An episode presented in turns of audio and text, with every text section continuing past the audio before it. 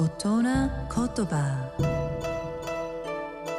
日本の歴史と風土が作り上げた美しい言葉の世界。その一言に豊かな情緒を感じその一言で自然や人の世を表現。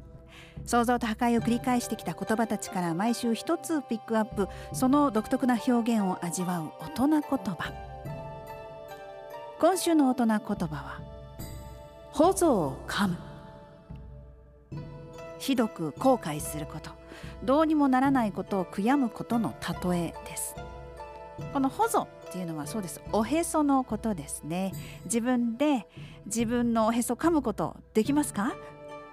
できないですよね、まあ、そんなことからこの言葉が生まれました。もともとは中国の故事が語源となっています。中国で孔子が変遷したと伝えられている春秋という歴史書の注釈書の中に今文王この文王は祖の王様です。文王を打たなければいつか保存を噛むことになります。